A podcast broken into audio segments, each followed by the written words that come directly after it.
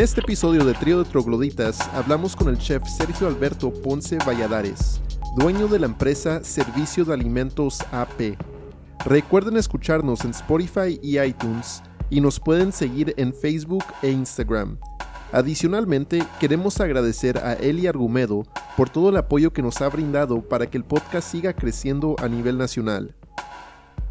Muy buenos días, trío de trogloditas. Mi nombre es Alejandro López y nos encontramos en nuestras oficinas centrales ubicadas a un lado del set de, de Iron Chef América. Nos encontramos con... Tengo mucha hambre y no he desayunado. Aquí mis compañeros Fernando. Fernando, saluda. Hola, buenas tardes a todos. Y Jorge. Hello. Alberto. Bonjour. ¡Ay, su madre! Nos encontramos con el chef Ponce. Muchas gracias por haber aceptado la invitación con estos locos. No, gracias a ustedes por invitarme. La primera pregunta que, que le tendría, ¿cuántos años lleva cocinando? Todos. Tengo muchos años cocinando. La primera vez que yo trabajé en un restaurante tenía yo 12 años. Acabo de cumplir 52 el mes pasado. Así que ya tengo, tengo bastantes años eh, trabajando en cocina. una tía allá en Monterrey ah, comenzó rentando un, un, local de cocina y uh, mi mamá me mandaba para que yo le ayudara a, lo que ella necesitara, desde lavar platos hasta preparar ah, vegetales para cocer los caldos, limpiar frijol, llenar los refrigeradores, hasta incluso hacerla de mesero ahí. Entonces, sin darme cuenta, yo comencé a, a desarrollar pues una afición, afición y una habilidad por, uh, por la cocina. Uh, pasaron uh, muchos años cuando en el 88 yo me fui a trabajar a Estados Unidos, logré sacar mi residencia y comenzando allá en Estados Unidos, pues uno empieza de cero y, y eh, un lugar muy común para comenzar para todos los mexicanos allá, pues son lavaplatos allá. Hay mucha demanda de, de, de exactamente lo que es un dishwasher. Por la experiencia que yo tenía desde muy chico trabajando con alimentos, pues no me fue muy difícil adaptarme al, mercado. Sí, eh, mi único eh, limitante era pues el idioma, pero poco a poco lo fui aprendiendo porque pues sí, sí necesitaba mucho, eh, trabajaba con, con, muchos americanos y, y, gracias a Dios pues me pude desarrollar uh, bien. poco a poco pues era lo que ibas agarrando experiencia, que pues un puesto te llevaba a otro, etcétera, etcétera. Uh, hay mucha demanda en, en, cocina, lo que son los line cooks, los cocineros de línea, o bien son los que, los que los que preparan los, la mayoría de los alimentos en todos los restaurantes. Ah, yo tengo una duda. ¿Qué es un cocinero de línea? Cocinero de línea son esos que están preparando uh, la comida en todos los, los, restaurantes. ¿Ok? Existen dentro de lo que es en el área de cocina muchos uh, niveles de, de, de cocineros, ¿sí? Um, no es lo mismo un pastry chef o un, un repostero, lo que sería aquí a, un prep cook, una preparador, eh, eh, etcétera, eh, banquetes, de todo tipo. Hay divisiones. Sí, hay muchas divisiones. Hay, gente que se dedica a unas cosas específicas, por ejemplo, los salseros.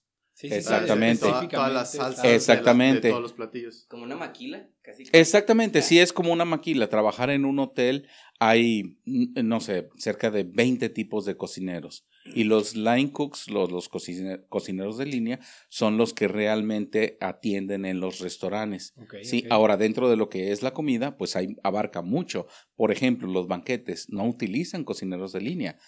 Esos utilizan muchos preparadores y a la hora que van a servir la comida, ahí sí ya llegan, este, ya puede un preparador de un cocinero de línea, este, pues ayudarles a, a sacar los alimentos, pero no estás hablando de que es una orden que te llega es, uh, al, al, instante y al instante la tienes que, uh, que hacer. ¿Sí me explico? O sea, los cocineros de línea son, en mi opinión, eh, la mejor escuela que uno puede tener para aprender a cocinar, porque trabajan bajo mucha presión, uh, tienen que realmente amar lo que hacen y, eh, y tienen que ser muy, muy rápidos si es que quieren ser efectivos en su trabajo. Sí. Y aparte, siento que es como, bueno, ah, cuando platicamos de cocina y de chef, yo siempre me imagino como si fuera un tip, una tipo orquesta. Donde Así está es. el chef principal y él está orquestando todo y es en determinado tiempo, como si fuera el ritmo de la música. Es igual, en determinado tiempo tiene que estar tal platillo y va a pasar a la siguiente sección de, sea cocción, sea eh, lo que sea. Sí. Va pasando y él lo tiene que estar orquestando para que quede de la mejor manera posible. Igual, no sé, este, muchísimo de cómo se maneja dentro de la cocina, pero sí me imagino que tiene, tiene que ser como, todo tiene que estar perfecto. O sea, si al chef no le gusta, ok, va para atrás y tiene que empezar todo el proceso de nuevo. Y es jugar con los tiempos y jugar con los tiempos de, la, pues de las demás personas, con el tiempo de los alimentos, eh, cuánto tiene que estar y al- además el tiempo que le tienes que llevar tu platillo a, a tu comensal. De que todo tiene que estar, entre más rápido sea, siempre va a ser como mejor calidad. No. No creo que entre más rápido sea. De- de- o sea, No, de- dependiendo, ajá, bueno, Ajá. por- porque, o sea, de- entre más rápido sea, La idea, de- de- la verdad es que, o sea, entre que más rápido, entre más rápido llega a ser tu habilidad, más diestro eres. Sí, o sea, no llegas a ser rápido nada más porque sí. O sea, llegas a ser rápido porque eres mejor. Y por eso, en, en cierta manera, sí es cierto. Cuando llegas a ser rápido, llegas a ser mejor. Sí, porque hay, por ejemplo, cosas que duran su tiempo en cocinarse. No quiere decir, ah, lo cocinas en menos tiempo. No, no, no. Pero en ese tiempo exacto. O sea, no te pasas. No lo tienes que repetir. A eso era lo que me. Co- Como a las cuantas cortadas de dedo llegas a, llegas a esa habilidad. ¿Unas 100? No, todavía siguen saliendo. Todavía. Hijo de su madre. Todavía nos seguimos quemando, todavía nos seguimos cortando, todavía. Eso no, eso no, no se acaba. Pero sí, eh, como comentabas hace eh, un momento, eh, sí es como una orquesta, es como un baile. Aprendes a, a, a adivinar los movimientos de las otras personas. Sí. Oh. Porque muchas veces, y es, es trabajar en conjunto, es trabajar en armonía, es trabajar en, en, en mucha anticipación, sabiendo exactamente que si en el momento que te vas a voltear, ya sabes que no va a haber nadie detrás de ti porque un sartén caliente con una salsa ah, hirviendo ah, puede causar un accidente. Entonces, ah, sí es mucho aprender eso, los movimientos de todos los que están alrededor tuyo para vida de ser eficiente y hacerlo muy rápido y bajo mucha presión. Y sí, efectivamente, ya cuando logras llegar a ese nivel de, de, de, de- de- sí, de, de dominar esas habilidades, ah, pues sí, ya lo puedes hacer más, más rápido, ya lo puedes hacer más ah, ah, relajado, pero ah, te acostumbras a, a la adrenalina, tenerla en un nivel tan, tan satisfactorio, Sí, porque sí. la verdad hay veces que sí extraño mucho, ya tengo muchos años de no, de no hacer eso y a lo mejor ll- llegó un punto de que ya, yo ya, ya fueron demasiados años que yo lo hice y, y, y sí, yo creo que nadie aguanta tanto ese nivel de estrés. Sí, porque Ah, porque porque si uno aprende mucho, es muy divertido, si, si realmente te gusta, pero sí tienen sus, sus, sus límites, Claro. sus límites, sobre todo eh, la, lo que eh, existe la fama de que los chefs son de un temperamento muy, muy, muy explosivo muy y- explosivo. Y es, eh, eh, caray, científicamente eh, comprobable. Es por el calor de la, de la, de la cocina, por la tensión, por, por, Sí. por, eh, por el estrés tan grande que, que, que existe, ¿sí?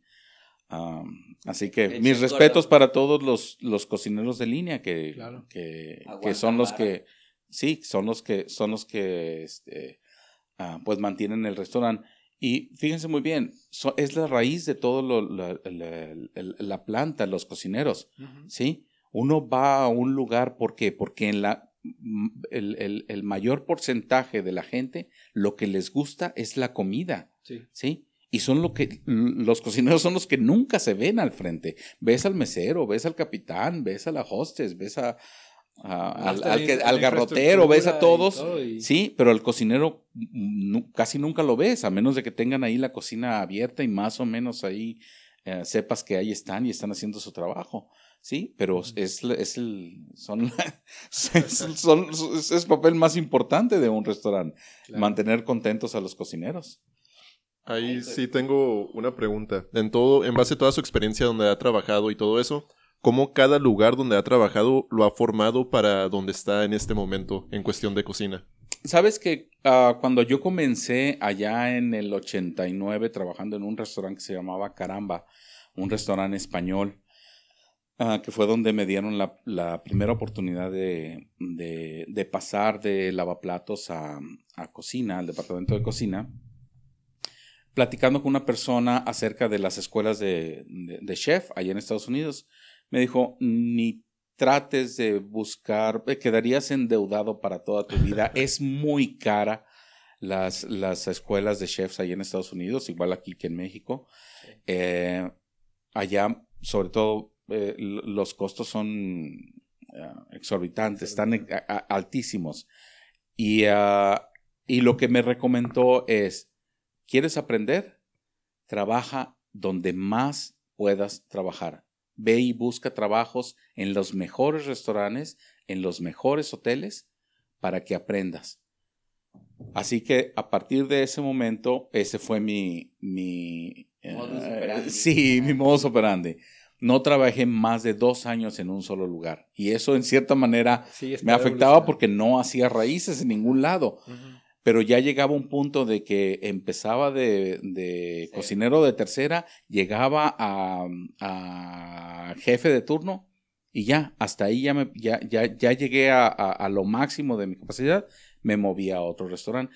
Y fue ah, una oportunidad muy grande para mí que, eh, que tuve porque me contrataban en muy buenos lugares como les puedo decir el Adolfo's Hotel, allá en Dallas es uno de los mejores restaurantes, sino que el mejor en aquel entonces ah, que existía. Era el único restaurante, además del, perdón, el único hotel, además de la, la misión, que tenían cinco estrellas y cinco diamantes. Nadie más tenía eso. Era un, era un hotel muy, muy bueno, muy, muy prestigioso. prestigioso, sí, muy caro y tuve la oportunidad de trabajar ahí y aprendí mucho. Entonces uno va agarrando cosas de aquí, es agarrando cosas de allá, y aún en los lugares donde no fueron muy reconocidos y fue una experiencia un poquito desagradable, aprendes algo, aprendes cómo no hacer las cosas. Claro. ¿Sí? ¿Qué, ha sido lo peor que ha visto en, en cocinas? Lo que, lo, lo, que más me llamaba mucho la atención y yo trataba de no, de no repetir ese, ese patrón era de que gente que sabía cocinar muy rico en casa, que podía decir eh, a sus amigos, oigan, vengan, los invito aquí, miren qué rico sé cocinar, conseguían un préstamo y ponían un restaurante, pensando de que ya por el hecho de cocinar rico. La cranita asada. Exactamente, podrían manejar o tener la oportunidad de, no nada más porque tienes la oportunidad de poner un negocio Tienes y, que y cocinas bien, Ah, te va a ir bien. Entonces vi muchos negocios fracasar por eso mismo, porque la gente piensa que sabe mucho y es una arrogancia muy grande, un error que, que, que lo vemos muy seguido. Caray, acabamos de enterarnos de que un pasamos el, el, el, otro día por un restaurante, no voy a decir el nombre, pero ah, comimos un menudo. Estábamos, es una experiencia increíble porque le digo a mi esposa, caray, hombre, ¿cómo es posible que las, que las personas Ah, no, no busquen la excelencia en lo que en lo que hacen. Y eso es una de las circunstancias que nosotros tomamos mucho en cuenta cuando se trata de manejar nuestro negocio. Ah, el otro domingo, hace ya un mes, eh, queríamos un menudo. Queríamos almorzar mi esposa y yo un menudo. Fuimos a la choza. Ah, estaba demasiado lleno y dijimos, no, aquí no. Vámonos a otro lugar que sabíamos que vendían menudo, acaban de abrir. Se los comento porque le, le dije a mi esposa, total, un menudo, ¿qué tan malo puedes estar como para no hacer un buen menudo? para mi sorpresa, sí estaba muy mal ese menudo de ese restaurante. Sí, yo dije, caray, qué lástima, porque apenas están poniendo este, este, este negocio, no tenían mucho. Ah, y nada más sentarnos, vi 10 cosas que estaban mal en el negocio. ¿Sí? El servicio era pésimo, la comida era pésima, la decoración era pésima. Ah, yo dije, caray, hombre, qué lástima de que no, no, entro, entro a un restaurante y, y, veo los estándares que ellos tienen y digo, ¿por qué no te esforzaste un poquito más para hacerlo con excelencia, para hacer, para dar tu mejor, ¿sí? Cuando una persona te da, te ofrece algo y no es lo mejor, o sea, ¿cuál es el punto de recibirlo si realmente te lo está dando nada más por puro compromiso o nada más porque, por, por flojera, ¿no? ¿Y, y, cuál ha sido el error más típico que usted ha visto en, en cocinas? Sí, igual agregando al punto de Alex, si una persona quiere empezar un negocio de restaurante en este caso, ¿usted cómo define esa excelencia? Y si no solo se necesita el conocimiento y tener acceso a dinero, ¿qué más se necesita aparte de eso? Sobre todo que tengan la experiencia, sí, que ya hayan trabajado y que realmente les guste, ¿sí? Porque no es lo mismo cocinar para tus amigos eh, en casa que cocinar para 150 personas en una noche de viernes, ¿sí? Mm, Ahora, he visto muchos errores en personas que abren sus negocios y quieren aventar la casa por la ventana. No, pues es que me gusta la pizza y me gusta la pasta y me gusta el arroz y me gusta las carnes y me gustan los mariscos y me gustan y quieren abarcar todo y terminan teniendo un inventario tan grande que no es recomendable ah, a la hora de, de planificar un buen negocio. ¿sí? Hay que hacerlo lo más inteligentemente posible. Ahora, ah, gracias a Dios tuve una muy buena escuela y si algo me enseñaron es a planificar todos esos detalles en cuanto a la elaboración de menús. ¿sí? Necesitas los ingredientes que por lo menos, si voy a utilizar el portobelo, por lo menos, por lo menos en mi restaurante, lo voy a tener en dos platillos, platillos diferentes. Uno en un aperitivo, ¿sí? Lo pongo rostizado con queso fontina y con, y con alcachofas, con un poquito de orégano, ¿sí? No he desayunado. Pare. Y también lo pongo en otro, en otro platillo, una, no sé, una lasaña vegetariana, ¿sí? Con unos vegetales asados que también incluye el portobelo.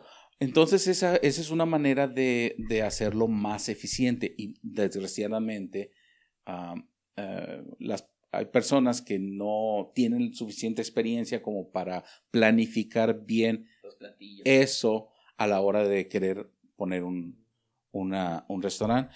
Y eso, pues caray, ustedes vayan a los restaurantes y chequen, ¿sí? Eh, hay eh, lugares donde van a encontrarse seis páginas de, de, de, menús que se tardan media hora leyendo todo, ¿sí? Entonces dices tú, realmente quieres abarcar tanto, tienes tanto inventario como para, como para ah, querer complacer a tus clientes de esa manera. ¿sí?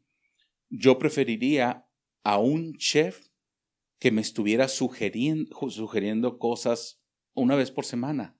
¿sí? Mm, pues Dame un menú reducido ¿sí? Pero que sea lo exclusivo, lo que, lo que estás eh, promocionando durante esa semana, los, los ingredientes eh, eh, típicos de la temporada. Pues eso, eso no es lo que hacen los restaurantes que ya, por ejemplo, ya tienen estrellas Michelin. Exactamente. Tienen, tienen un menú que es súper reducido.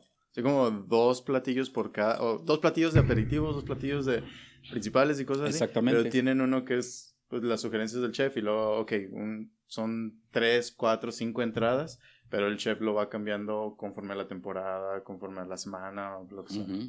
Sí, utilizar, utilizar ingredientes que son típicos de la, de la estación, típicos de la región, etcétera. ¿Por qué? Porque los vas a conseguir más frescos, porque los vas a conseguir en su punto, los vas a conseguir eh, óptimos, ¿sí? Okay. A ver, Alberto, ya que hablaste de las estrellas Michelin, explícale a la audiencia cómo está esa tranza. Yo la, acabo, yo la acabo de estudiar, hice mi tarea y lo voy a presumir siempre. En tu investigación. En tu investigación tienes un libro que habla de las llantas Michelin. Vean la película. Sí. Y la verdad es que lo, que yo conozco de, cómo funciona todo el sistema de estrellas Michelin, la verdad es por, por conocimiento general, no es, no es que haya investigado bien bien. como tengo entendido, las estrellas Michelin se otorgan específicamente a los restaurantes. Sí. Y los restaurantes conforme varias, varios estándares, desde servicio, comida y todo eso. Este, las estrellas Michelin ah, salieron a partir de pues, la empresa Michelin, una manera de publicidad Sí. para que las personas manejaran más. Sí. De hecho, para que utilizaran más las llantas Michelin. Así que, y a partir de ahí, pues salió toda esta cultura. Y porque no había nadie, una organización estandarizada o como una Biblia, digamos, en donde se fuera exclusiva y r- rankeara los restaurantes y todo eso. Al, la verdad, volvemos, las estrellas Michelin, que yo tenga entendido, eh, solo llegan hasta tres por restaurante, pero Sí. los, hay chefs que pueden tener varios restaurantes Sí. bueno, sí, que tienen varios restaurantes y reciben múltiples estrellas Michelin en todos sus restaurantes.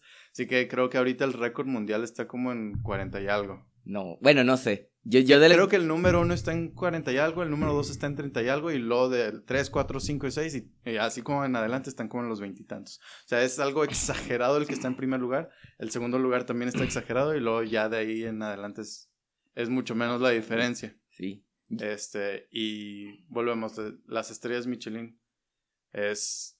Lo que sí tengo entendido es que la manera de cómo rankean las estrellas es súper estandarizado. A Sí. todos les hacen exactamente las mismas Tienen- pruebas tienen para un que- manual. para que todos tengan las mismas oportunidades.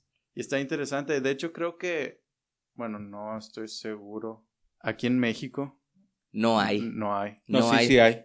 No. Sí hay eh, restaurantes. Pujol, ¿no? Pujol, algo así. Sí hay restaurantes en... en, No, eh, yo, yo lo investigo y según esto, en México, no. Así, sí hay chefs mexicanos que tienen así estrellas Michelin. Uno se encuentra en París, otro se encuentra en España y dos en Estados Unidos. Pero en México no. No hay ningún restaurante con estrellita ¿No? Michelin. Pues, Y Yo, ta- yo también me Ah. agüité, dije, ¿qué onda? Así sí hay, muy, así hay cuatro chefs mexicanos que tienen Sí, estrellas pues- pues Michelin. sí es muy difícil ya llegar a los estándares porque, o sea, de Inglaterra, de Hong Kong, de Estados Unidos, sí, ya. O sea, ya es competir a un nivel internacional muy canijo. Sí, Pero, digamos. pero la verdad, o sea, las estrellas Michelin es. O sea, ir a un restaurante que tiene estrellas Michelin es como pagar una- un boleto de Broadway o. Sí. O sea, es, es, es ya una experiencia que Exacto. cambia la vida. No es nada más como que, ah, voy a alimentarme, voy a entretenerme. A ver, ahí va. Ahora, Ajá. esa es una manera de, de, de, de hacer una calificación o, o de, de- o- o de, Rankear. de rankear a, a un restaurante. Hay muchas, ¿sí? Oh, Como les digo, o sea, la- la- el, el hotel que estábamos hablando hace, hace ratito, que tenían cinco diamantes y cinco estrellas, las estrellas las tenía por la Mobile, que hace lo mismo que la Michelin, pero esto era por parte de la compañía Mobile, ¿sí? Mm, Entonces, este, o sea, la Es de Mobile tiene... esa, ¿no? Sí, eh, sí, de Mobile, la petrolera. Sí, petrolera. Ah, ok. Eh, eh, ellos sí llegan a, a- a dar hasta cinco estrellas, ¿sí? Ahora, por ejemplo, estuve trabajando en un restaurante muy, muy, muy ah, exclusivo en ah, New Brunswick, New Jersey, allá en los noventas, principios de los noventas. Ese hotel era el, un- el único restaurante en New Jersey que tenía cuatro estrellas por el New York Times. Wow. ¿sí? Y era el tercero, nada más había tres restaurantes italianos en lo que es el Tri-State Area de Connecticut, Nueva York y New Jersey. Era un restaurante muy, muy exclusivo. Ganó el Dirona Award, que es el ah, ¿Cómo se Panicos Restaurant. Todavía existe, ya, ya, ahí fue donde realmente tuve, ahí fue de todos los, de todos los hoteles, de todos los restaurantes donde, donde he trabajado, Panicos Restaurant fue donde me gradué. Ahí um, conocí a James Weaver, un chef muy, muy bueno que, que resultó ser mi mentor. Estamos hablando que yo tenía 24 años en aquel entonces. Y tuve una muy buena escuela. Ahí fue donde aprendí a hacer la, el, el 80% de las cosas que, que ahorita sigo haciendo. ¿sí? Pero porque son las bases de cómo hacer una muy buena cocina. ¿sí? Sobre todo una de las cosas que, que me, me enseñó, y ahora se los comento a, a las personas a las que yo entreno, ah, seguir una receta de cocina la puedes sacar hasta de una revista, de un, del internet, ahorita, ahorita con la facilidad que existe. YouTube. Sí, ah, las técnicas es lo, es lo que debes de aprender, porque ahí te abre un panorama muy grande de cómo experimentar con otras, con otras cosas. Por ejemplo, a mí me pusieron a preparar, a, hacer la pasta. Teníamos pasta fresca y me dijeron, ok, utilizamos semolina, utilizamos huevo, utilizamos un poquito de agua, etcétera, ¿sí? La, la mezclas en la batidora y luego ya la pones en la máquina y aquí vas haciendo fettuccini, eh, ah, linguini, raviolis, etcétera, etcétera, ¿no? Angelottis, tortellini, todo, pasta fresca. No hay como la pasta fresca, ¿ok? Ah, y yo la hacía, la estuve haciendo por, por, por varios meses. Ah, de repente ah, se me ocurrió, bueno, ¿qué si le pongo olivas molidas? Ahora la pasta tenía un color muy diferente, sabía diferente, porque tú puedes ir a comprar una- ahorita pasta de color, pero no te sabe a nada, porque lo que haces es ponerle colorante. ¿sí? Pero cuando le agregas sabor y sobre todo sabor ah, que ha sido mm, ah, de extractos, ¿sí? O sea que realmente estás exprimiendo muy bien las espinacas o el romero fresco o ajos rostizados o esencia de limón, ¿sí me explico? Ya le cambias completamente el color, el sabor, la textura, ¿sí? Y si a eso eh, empiezas a experimentar con diferentes eh, rellenos de raviolis o torellinis o formas, ¿sí? Ya estamos hablando de que esa técnica que te enseñaron mm, tienes un... e- Es, es sin límite, ¿sí? Para experimentar. Puedes manejar un restaurante y de por vida estarles cambiando cosas todas las semanas. Claro. ¿sí? Que eso es lo que, lo que a mí me gustó mucho aprender, la técnica de cómo hacer cosas para constantemente estar aprendiendo, estar experimentando, estar haciendo cosas Reinventando los platillos. exactamente. Y eso es nada más, estamos hablando de pastas, o sea, hay infinidad de, De ingredientes. de, de- de técnicas que puedes utilizar. Yo lo que pensaba al respecto de lo que íbamos a platicar el día de hoy era exactamente lo que decía Alberto, de que, bueno, se vuelve una experiencia. Y realmente no creo que tenga, bueno, sí es una experiencia muy grandiosa el ir a uno de esos restaurantes, pero también cualquier platillo te puede dar una experiencia muy diferente. Hasta hay momentos donde el comer te, te cambia el estado de ánimo. O sea, puedes estar hasta de mal humor y comes y es como, ya te pones feliz. Le pasa mucho a Alex. Pero, pero algo que yo, por ejemplo, veo de los, y ni siquiera de los chefs, o sea, de las, las personas que les gusta cocinar, que tienen esa, esa pasión, es de que vuelven algo muy simple en algo asombroso. O sea, En como me- arte, prácticamente. Ajá, como nos decía de que, ah, bueno, vas a poner la pasta, la vas a meter aquí, vas a hacer esto. Sí, pues cualquiera lo podría hacer, cualquiera podría ver la receta. Sin embargo, no cualquiera le va a dar ese toque que va a ser el, como el sazón, que lo va a volver algo asombroso, que lo vas a probar. Me, me acuerdo mucho, por ejemplo, de la película de Ratatouille, no sé si la vio, de, Ah, ok. la de Pixar. Este, que está probando algo, pero lo está probando con los ojos cerrados y que se empieza a ver cómo empiezan colores. Y luego, ay, si le pones esto otro y es otro color. Ah, bueno, y si lo pruebas juntos, ya te hace como toda una, una sinfonía que vuelve, que es como más o menos lo que decía Fer, se vuelve un tipo de arte. Igual aquí, eh, ¿qué fue lo que usted, o sea, bueno, ya tenía gusto por la cocina, nos queda claro. Pero ¿cómo es que empieza a hacer ese cambio de, bueno, ok, me gusta esto, se hace de esta manera, pero ¿qué tal si le pongo esto otro? O sea, ¿cómo, cómo es que usted logra hacer el cambio? ¿Por lo que usted va probando? De ¿Por hecho, lo que va eh, aprendiendo? Creo que, o sea, como para pu- puntualizar un poquito más, o sea, la filosofía que tiene acerca de los platillos, eh, de Sí. cómo construye un platillo en cuestión de los ingredientes, en cuestión de qué es lo que le hace. O, ¿Cómo los vas armando? o sea, si es más o menos hacia, hacia dónde iba. Eh, Es que no diría filosofía porque cada quien le daría un, un toque diferente, ¿no? Pero, o, o llamémosle filosofía, pongámosle nombre filosofía, pero es como el, el sazón de cada persona. ¿Cómo es que usted lo fue desarrollando? Mira, ¿O ¿Cómo fue desarrollando su filosofía? La- el- en, en- la- en verdad, para resumirte lo que re- realmente todo eso que estás eh, comentando, la, no sé si hayan visto la película de Bradley Cooper, la de Burn. Ajá. ¿Sí la vieron? No. He visto, bueno, me la recomendó Alberto. Eh, y sí está- vi- vi pe- vi La verdad, tiene tantos, tantas partes que, que resumen lo que es un muy buen cocinero. Eh, cuando está hablando acerca de que están, que él está comiendo una hamburguesa de McDonald's, él está diciendo eh, que anteriormente, bueno, casi todos los restaurantes buscan la, la consistencia, Que, sean constantes en sus recetas, que una persona que llega hoy a probar cualquier platillo de ese restaurante, al año, dos años, tres años, regresen y encuentren el mismo sabor, la misma porción, la misma presentación. Y es una, es una tendencia eh, muy arraigada dentro de, lo que es eh, los restaurantes. Ah, en esa película él explica, no debería de ser así. Y yo me quedé, ah, caray, ¿por qué? Pues si eso es la manera de cómo hemos sido educados. Dijo, no, el cocinero debe de estar todo el tiempo tratando de hacer el mismo platillo mejor. Claro. Cambiarlo, buscarle otras maneras de cómo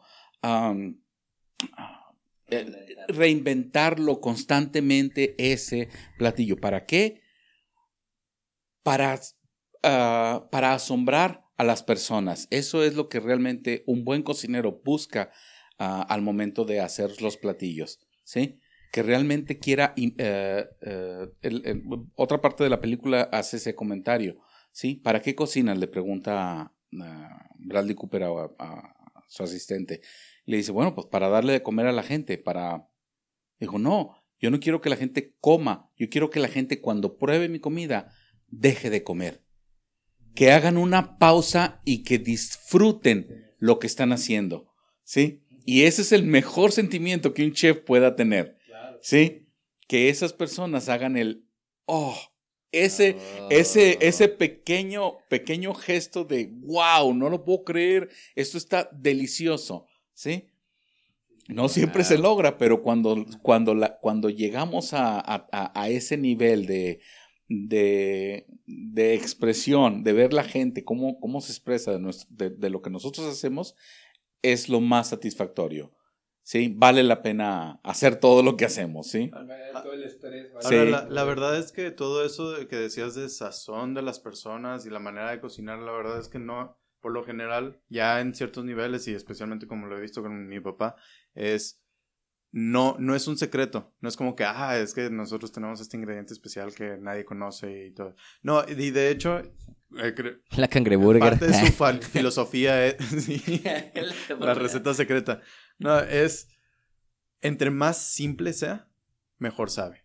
Así que por lo general la- los platillos, los mejores platillos son cinco ingredientes o menos, pero en- los ingredientes frescos y cocinados de una manera en la que no destruye los ingredientes. Muchas veces llegas a restaurantes en donde dicen, ah, sí, te hago la pizza con estos, estos vegetales deliciosos y todo eso, pero cuando ya lo pruebas, está destruido el ingrediente, Sí, realmente no, sabe. O sea, cuando lo pruebas, no sabes lo que tiene. Y esa es la diferencia. O sea, realmente. Sabe yo- rico, pero no identificas qué es, qué es realmente, cuál, cuál es lo que quieres acenta- acentuar, ¿sí? En ese platillo. Y es lo que eh, eh, a mí me han enseñado. Tiene que haber ese factor wow en cada platillo, ¿sí? Una de las, de las ah, maneras más sencillas de cocinar pasta para mí es ajo y aceite. ¿Sí? Mm, aceite de oliva, ajo fresco, perejil fresco es todo lo que necesitas para hacer una muy, muy buena salsa. ¿Sí?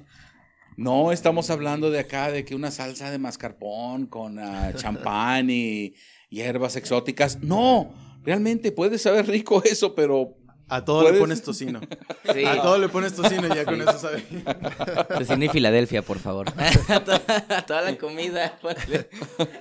Ahí- ¿Cuál es el secreto? Ese es el secreto. Ese es el secreto. Todo con tocino. A todo ponle tocino. Eh, Al tocino ponle tocino. Algo que me llama mucho la atención, porque cuando uno piensa en comida de diferentes regiones, o sea, uno tiene la mentalidad de que es comida china, que es comida mexicana, etcétera. Pero algo que nos importa también es como con este podcast es distinguir Ciudad Juárez por X o Y cosa. Los ¿Cómo se- burritos.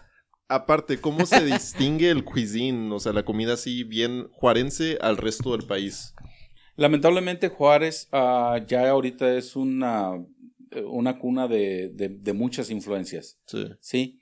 Ahora, vamos a ver por qué sucede eso. O sea, estamos hablando de que son décadas y décadas y décadas que gente ha querido migrar a los Estados Unidos y por alguna razón terminaron quedando aquí, ¿sí? Es por eso que aquí no hay una, una identidad propia de Juárez, sino es una mezcla, ¿sí? De, de todas las regiones. Igual encuentras influencias ah, regiomontanas, como veracruzanas, ¿sí? Y como sonorenses. ¿Por qué? Porque son todas las personas que, que ya aquí. establecieron, que ya establecieron aquí su residencia. Y si les preguntas a los que realmente son de Ciudad Juárez, que son muy pocos, los que han nacido, Ah, digo, nacido aquí ya de generaciones, porque pues, nacido aquí estamos hablando de, de, de, de toda una nueva generación, Am, pero son que vienen de gente Sí. de otros Gente de estados, Juárez, Juárez, muy poca. gente de Juárez, que sean de descendencia de Juárez, Vamos Sí, son tres, muy pocos. y- sí son muy pocos, pero este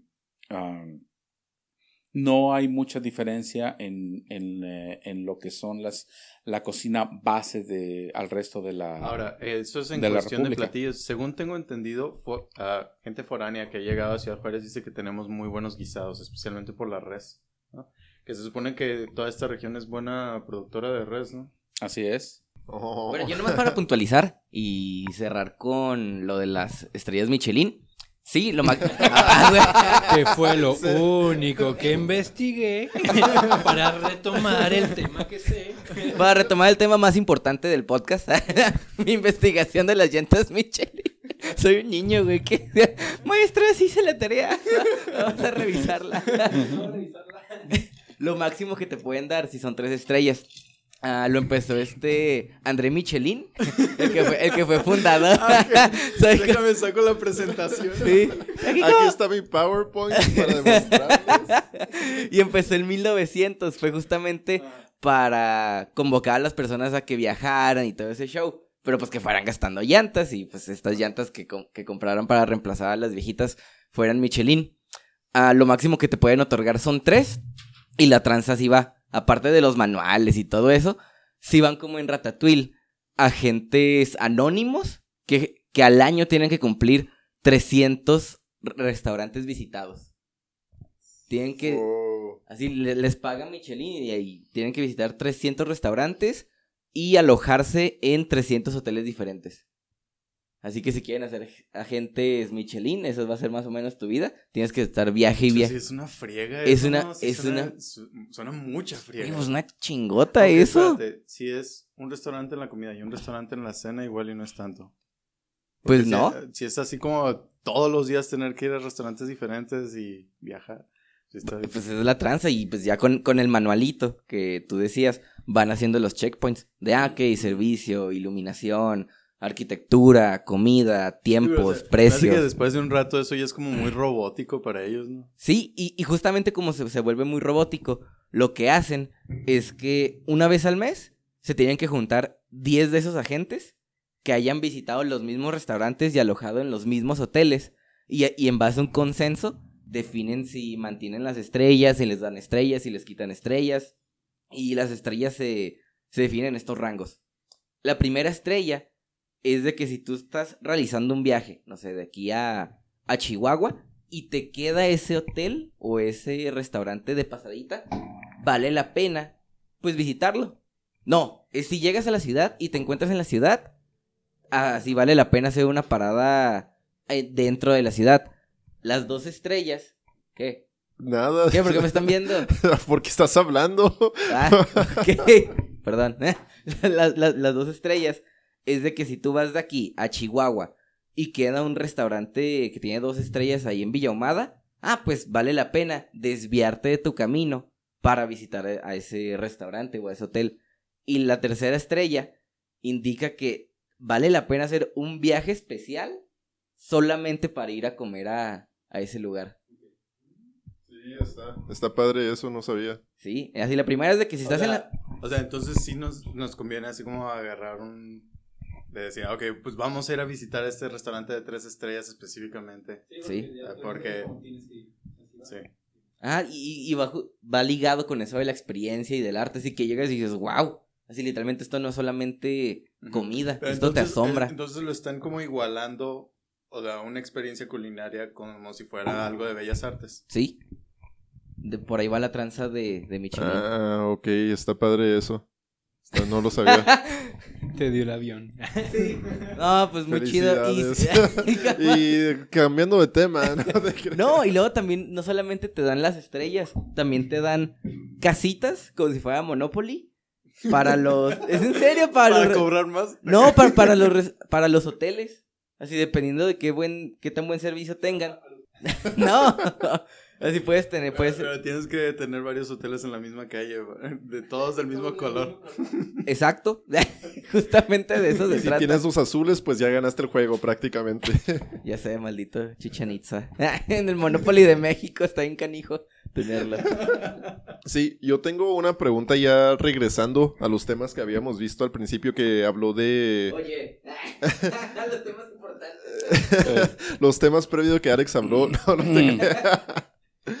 Cuando usted estaba hablando de que hay ciertos negocios que quieren empezar con todo y por eso empiezan a decir, ah, voy a poner pasta y voy a poner comida mexicana y comida china, etcétera, y eso pues infla mucho su inventario. De lo que usted ha trabajado en los restaurantes, ¿qué ha aprendido que uno puede aplicar a otros negocios? Ya sea alguien que quiere abrir una cadena hotelera, alguien que quiere abrir una empresa de consultoría, etcétera, en cuestión de ventas, en cuestión de todo, ¿qué ha aprendido que pueda aplicar en otro tipo de negocio? Bueno, me gustó mucho lo que vemos en, en el internet acerca ah, de Richard Branson, que dice, ah, siempre se ha creído que el cliente es eh, lo primero. No, lo importante es cuidar a tus empleados, es lo más importante. Sí tiene mucha razón, sí tiene mucho sentido eso. Mientras mantengas a tus, a tus empleados contentos, ah, van a, vas a tener un negocio próspero. ¿Por qué? Porque se van a encargar de que lo que hagan lo hagan eficiente, lo hagan alegres, lo hagan contentos y sobre todo de que disfruten lo que están haciendo. Es muy importante crear un ambiente am, agradable para, para la gente que, que tienes en, en tu servicio. ¿sí? Vemos, ah, comentaba, hemos comentado con ah, Alberto acerca de un estudio que se hizo de los, por qué hay tanta rotación en las maquiladoras por eh, el- el- uno de los, de los más grandes problemas que existe es los supervisores inmediatos. ¿sí? Em, ah, la, la ineficiencia de los supervisores inmediatos es lo que hace que el empleador, el, el empleado, ah, cambie de, de- de trabajo tan fácilmente. ¿Por qué? Porque no, no tienen esa, esa conexión realmente con la empresa. Sí, por más que los ejecutivos traten y quieran animar a la gente, si el trabajador del diario no se lleva bien con el supervisor, no, no hay nada que hacer. ¿sí? Entonces es muy importante que en cualquier negocio creas un ambiente que a los ah, empleados les guste ir todos los días a, a- a aprender cosas nuevas y sobre todo mantenerlos motivados. ¿sí? Mantenerlos, echarles porras, mantenerlos eh, eh, motivados y decirles, "Ah, yo no te quiero ver en este puesto de aquí a dos años. Quiero que estés en otro mejor. Quiero que avances, quiero que estudies, quiero que te prepares. ¿Sí? Hay, eh, lamentablemente hay gente que dice, no, yo estoy feliz lavando trastes. ¿Sí? Y es lo único que quiero hacer y a mí no me interesa cocinar. Pues ya, ¿qué le haces con esa persona, no? ¿Sí? Wow. Ah, pero sí, nos ha tocado. Ah, pero como aún así, no importa que estés lavando trastes, muchas gracias porque sin tu ayuda, yo no podría hacer lo que yo hago. ¿Sí? Porque yo no tengo que yo estar lavando trastes, estufas, paredes, eh, limpiando, etcétera, y ya a mí me da más tiempo para atender a los clientes. Y sí, efectivamente, ese es el punto número dos en todos los negocios. El cliente tiene que quedar muy contento al cuando, cuando tú estás dándole un servicio. No importa que estás arreglándole su computadora, no importa que le estás haciendo la contaduría, no importa que le estás ofreciendo un servicio de banquetes como nosotros, el cliente tiene que quedar muy contento por lo que tú le estás ofreciendo. ¿sí? Si no buscas la excelencia en lo que estás haciendo, ¿cuál es el punto de, Hacerlo. de hacerlo? Wow. Sí. Ahí va. En dado caso de que alguien quiera saber más de sus banquetes o más de usted, ¿dónde se puede investigar? ¿Dónde puede contactar sus servicios? Facebook, Chef Alberto Ponce, um, Servicio de Alimentos AP, servicio de alimentos AP.com, uh, el correo electrónico uh, chefalbertoponce arroba aim.com, uh, celular 656 aquí en uh, Ciudad Juárez, 275-7263, el uh, teléfono local igual 656-324-4911. Uh, estamos para servirles. Perfecto. Bueno, Muchas gracias. Muchas gracias. Queremos agradecer a toda la audiencia. Y pues con estos muy buenos consejos nos, nos despedimos. Córtale, mi fer. Fierro. Pariente.